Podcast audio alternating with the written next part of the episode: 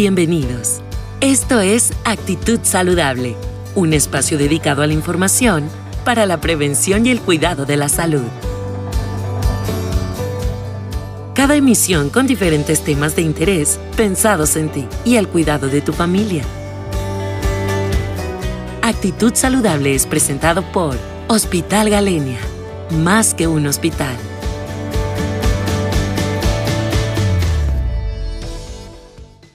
Hola, ¿cómo están? Soy la doctora Nel Ortega López, soy infectóloga pediatra y bienvenidos a este espacio.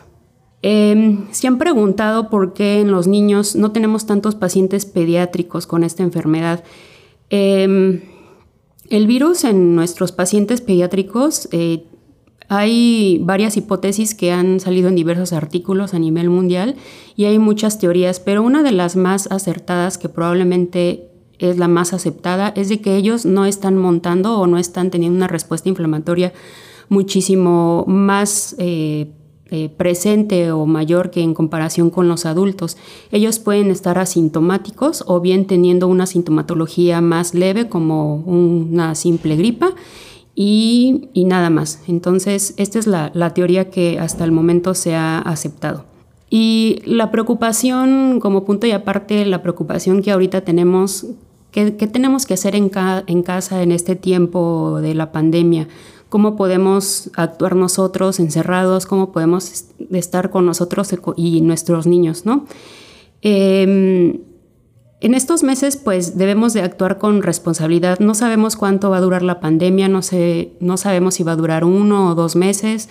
Entonces, ahorita lo más importante para nosotros, incluso para nuestros pequeños, es nuestra salud mental y la de ellos.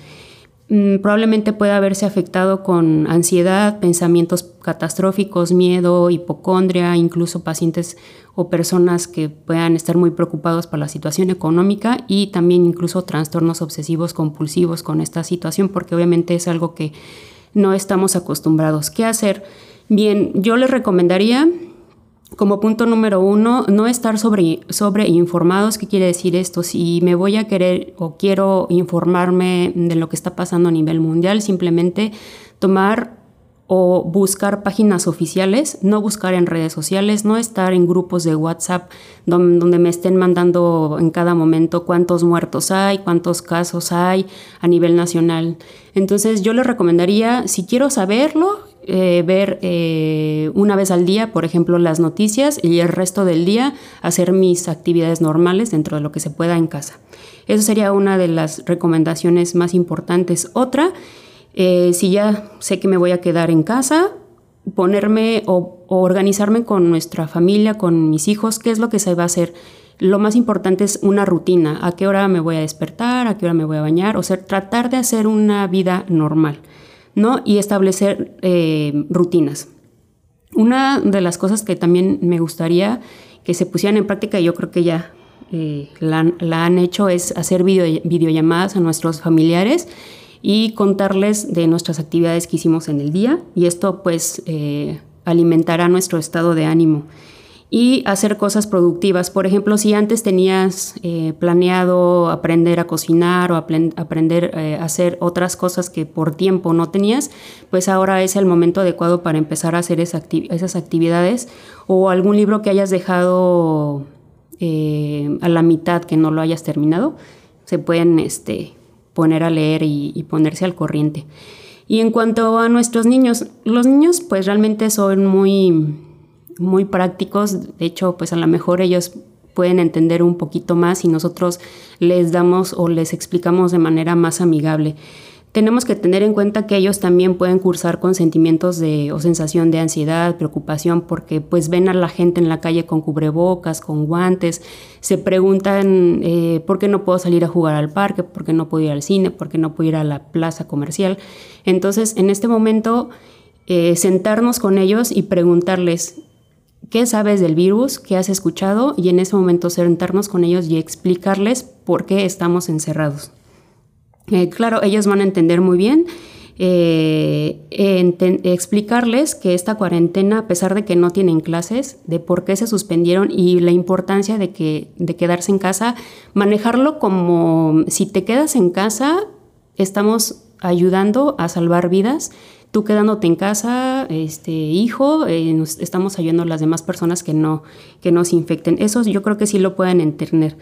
Em, y bueno, estando en cuarentena, pues es el buen momento para acatar rutinas de, de labores en el hogar, Incluso también como, como, asesora de sueño infantil te puedo recomendar que es el buen momento para que establezcas rutinas con tu bebé, momentos de siestas, momentos de la hora de ir a dormir, momentos de hora de baño. Eh, leer cuentos durante las noches, ¿no? Ahorita en línea hay muchos libros que puedes bajar en, o descargar en diferentes versiones.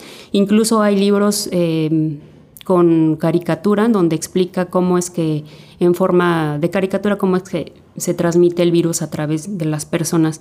Esto le puede ayudar mucho a los, a los niños y evitar que, que, estén escuchando las noticias tan seguido, porque, como les digo, hay niños que, tienen, que son más sensibles a, esto. Entonces, si, si voy a sentarme a comer, pues evitar hablar del mismo tema eh, todo el tiempo, ¿no? Porque ahorita pues papá y mamá como siempre están en casa pues no hablan que otra cosa más que el coronavirus, ¿no? Y por último, pues tener el lado positivo a esta cuarentena, o sea, acercarte ver que pues nos estamos acercando a la familia, intentar más ser o intentar ser más creativos con nuestros niños y para recordarles, aunque parezca repetitivo, todavía o aún necesitamos que te quedes en casa. Mm, no saturen los servicios de salud. Si tienes síntomas, quédate en casa en aislamiento, salvo que sea una urgencia con datos de dificultad respiratoria, como ya te había comentado. Eh, tienes que acudir a urgencias sin dudarlo y si no tienes y nada más tienes un poco de, resfriado, quedarte en casa y llamar a los números que se están proporcionando a nivel nacional. Y bueno, eso sería todo. Muchísimas gracias por, por este espacio, por escucharnos y les recuerdo mi nombre, soy la doctora Anel Ortega y que pasen buen día. Actitud Saludable es un espacio dedicado a la información para la prevención y el cuidado de la salud. Porque nos interesa tu salud, escúchanos en cada nueva emisión. Actitud Saludable es presentado por Hospital Galenia. Más que un hospital.